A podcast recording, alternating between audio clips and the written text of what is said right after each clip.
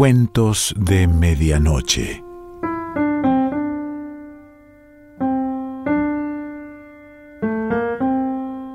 El cuento de hoy se titula Cacos y Canes y pertenece a Julio Ramón Ribeiro.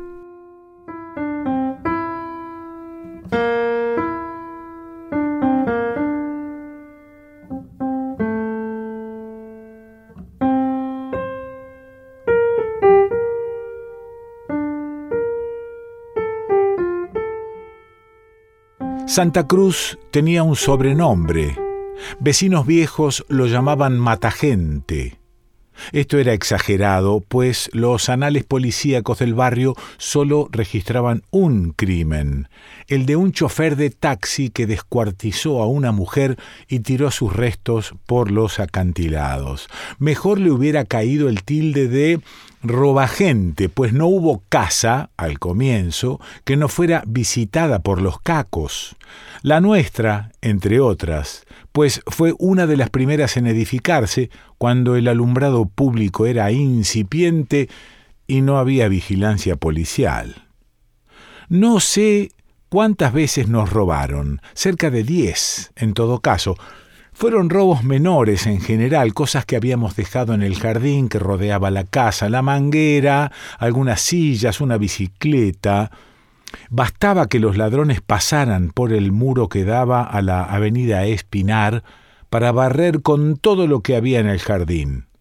Pero a la casa misma entraron solo una vez y de pura suerte. En esa época Papá había hecho construir un cuarto para la empleada separado del cuerpo de la casa en un ángulo del jardín. Para que al levantarse pudiera entrar a la casa, se le dejaba todas las noches las llaves en el alféizar de la ventana alta de la cocina. Los cacos entraron de noche una vez más al jardín y como ya no había allí nada que llevarse, empezaron a tantear las ventanas, con la esperanza de encontrar una abierta o mal cerrada. Encontraron algo mejor, las llaves de la casa. Mamá fue la que dio la voz de alarma. Se despertó en plena noche y distinguió por la puerta abierta de su dormitorio una lucecita que vacilaba en el hall. Sin despertar a papá, se levantó y salió a ver qué ocurría. Al entrar al living, se encontró de bruces con alguien que avanzaba con una linterna en la mano.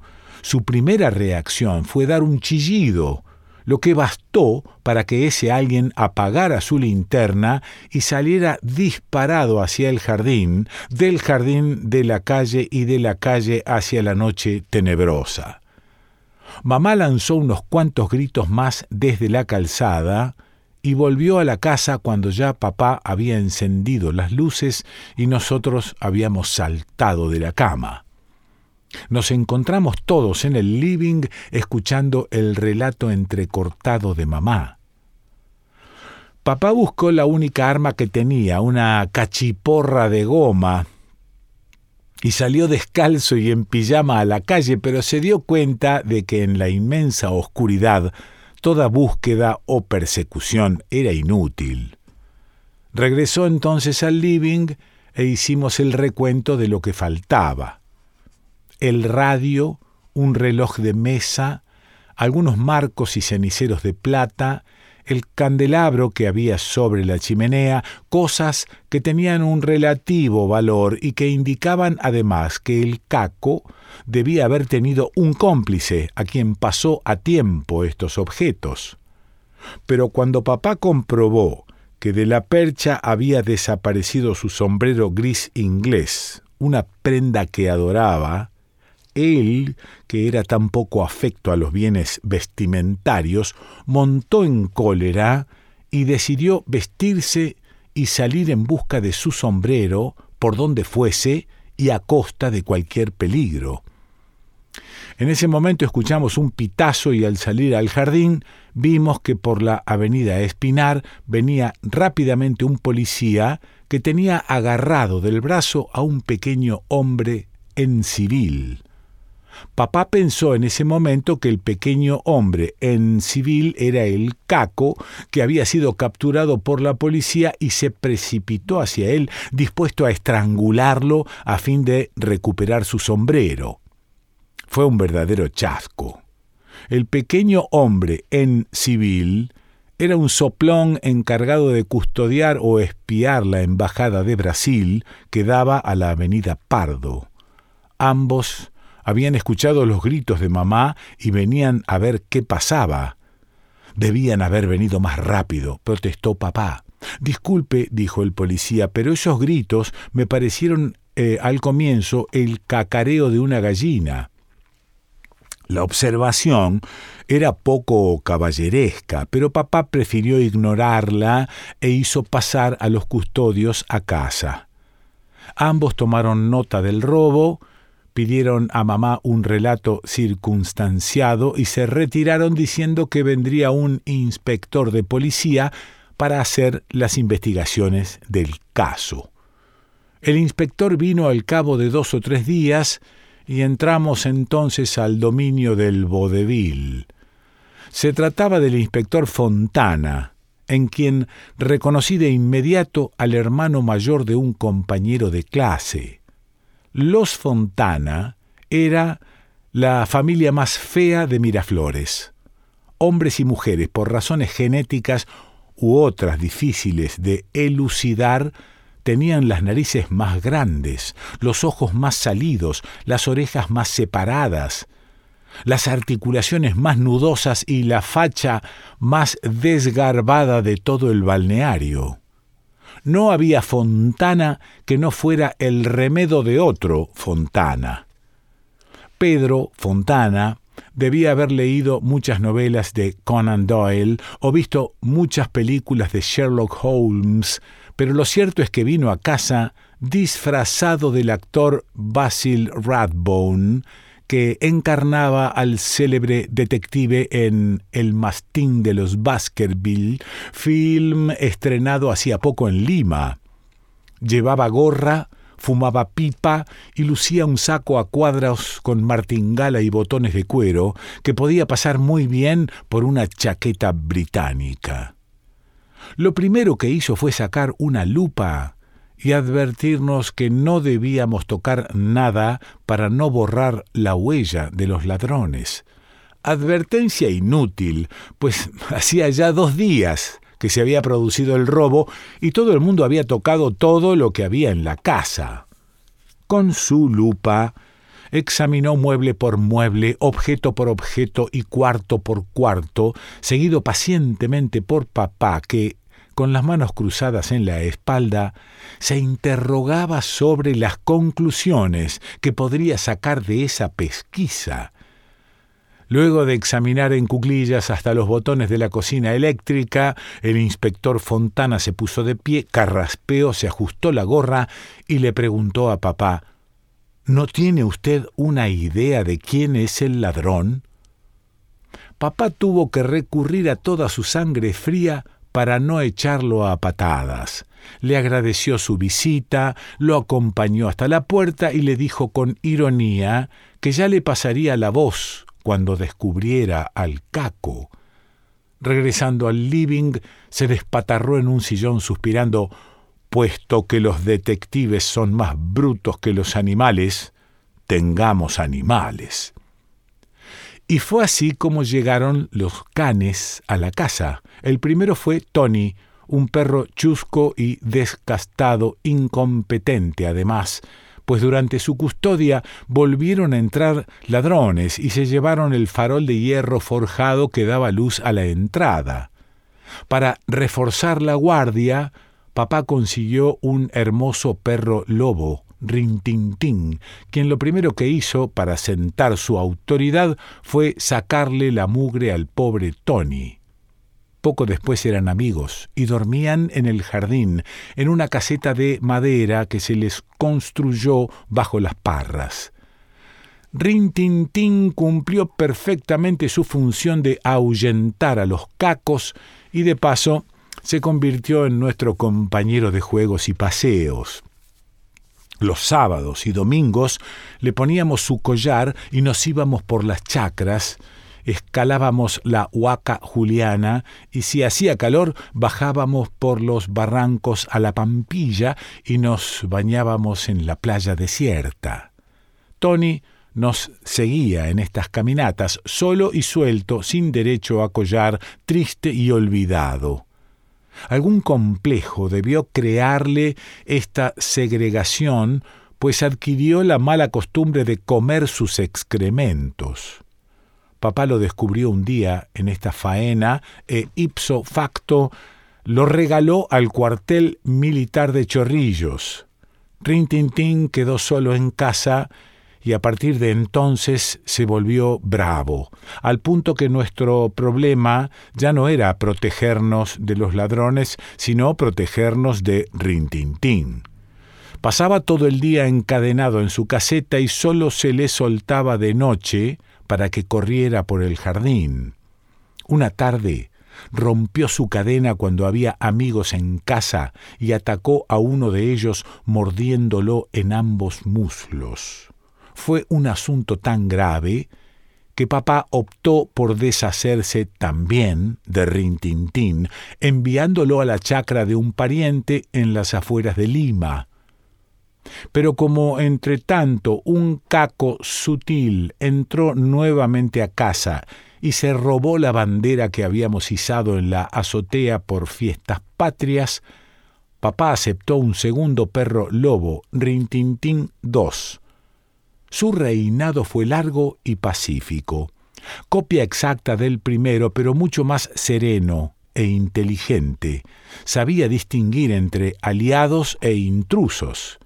Y mientras estuvo con nosotros no volvió a saltar el cerco ningún amigo de lo ajeno. Una mañana que mi hermano y yo salimos muy temprano rumbo al colegio, nos sorprendió no ver a nuestro fiel Can surgir de su caseta a despedirnos. Lo buscamos por el jardín y lo encontramos muerto detrás de los cipreses, al lado de restos de comida. Tenía la lengua muy salida y casi negra. Lo habían envenenado. Tanto nos apenó esta muerte que papá decidió no tener más perros en casa. Los perros por lo general se mueren antes que sus amos, dijo, de modo que uno se expone a tener muchos duelos en su vida. Nos libramos así de nuevos duelos, pero quedamos sin perros y por ello mismo a merced de nuevos ladrones.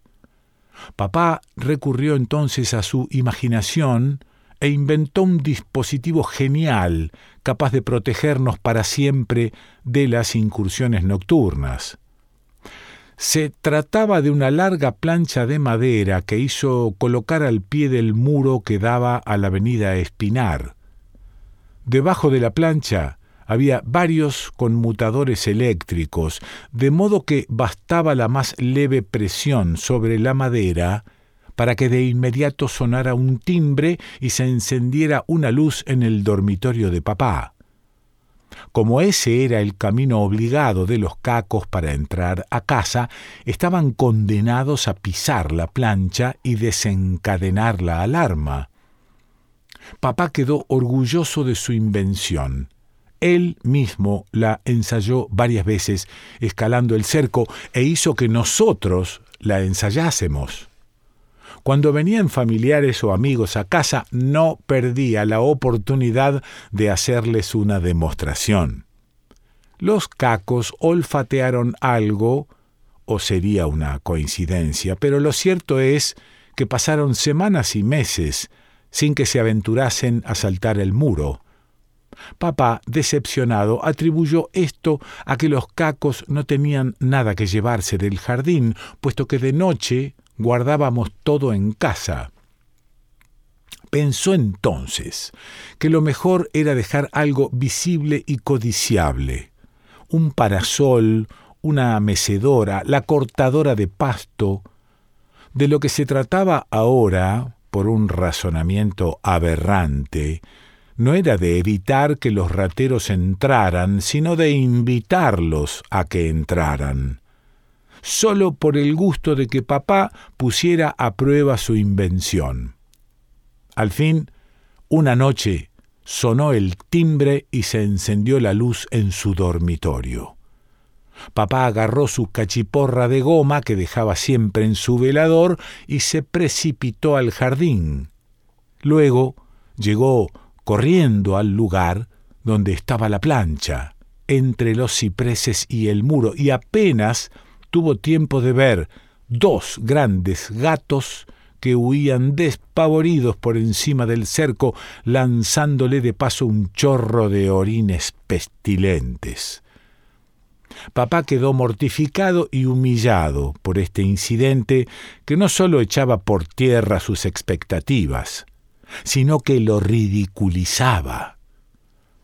Hizo revisar el sistema eléctrico para hacerlo menos sensible, pero aún así no pasaba semana sin que sufriera un chasco cuando manadas de gatos e incluso perros que venían a husmear en el cubo de basura saltaban el muro desencadenando la alarma. Aparte de eso, con las primeras garúas que mojaron la plancha, se produjo un cortocircuito y el dispositivo eléctrico se fue al diablo. Papá lo hizo arreglar un par de veces, pero al final renunció. Quedó al pie del muro esa larga plancha de madera carcomida sin uso ni función, pero también quedaron en el jardín el parasol, unas sillas y otras cosas que una noche desaparecieron. Papá entró en crisis. No sabía si recurrir nuevamente a los perros o si inventar un sistema de alarma más eficaz. Al fin optó por comprarle a un amigo una Colt usada, convencido que si el Estado no garantizaba su seguridad, no quedaba otro recurso que la autodefensa. No tardó en tener que ejercerla. Escuchó una noche ruidos sospechosos en el jardín y al asomarse a la ventana de su dormitorio vio a un hombre que trataba de forzar la puerta de entrada al living. Buscó su colt, sacó el brazo por la ventana y gritó Manos arriba. El sujeto, que no estaba en el oeste americano sino en el barrio de Santa Cruz, no levantó los brazos en alto, sino que puso sus piernas en funcionamiento y en una fracción de segundo cruzó el portón entreabierto y se perdió en lo oscuro. Entretanto, papá apretó el gatillo y de su colt no salió estampido ni bala, sino un miserable susurro. Esa vieja pistola era más inservible que un cohete mojado. No había, pues, nada que hacer. La única esperanza para librarse de los cacos era que construyeron más casas en el barrio, pues la masa de habitantes sería una fuerza de disuasión que mejorara el sistema de alumbrado público y que se implantara una verdadera vigilancia policial. Fue lo que ocurrió, paulatinamente. Aún así, volvieron una noche a entrar ladrones al jardín para llevarse no, no sé qué, pues ya se habían llevado todo. Papá se apercibió del hecho y salió en calzoncillos, esta vez sin armas de ninguna clase, y al ver a un hombre de espaldas no se le ocurrió otra cosa que ponerse en cuatro pies y lanzar un estruendoso rugido imitando a un león. El tipo se llevó tal susto que de un salto eh, salvó el cerco y desapareció sin volver la cabeza. Nunca más volvieron a entrar ladrones. Papá decía muy ufano e irónico cuando recordaba este incidente, aunque también muy filosóficamente, que para proteger bienes o personas más útil que perros o pistolas era recurrir al animal que hay en cada uno de nosotros. Julio Ramón Ribeiro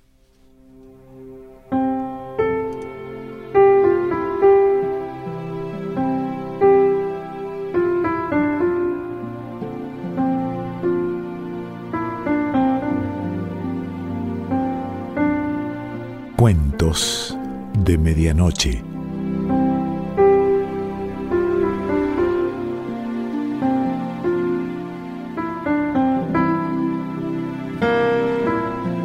Selección Pancho Mondino. Idea y lectura Quique Pessoa.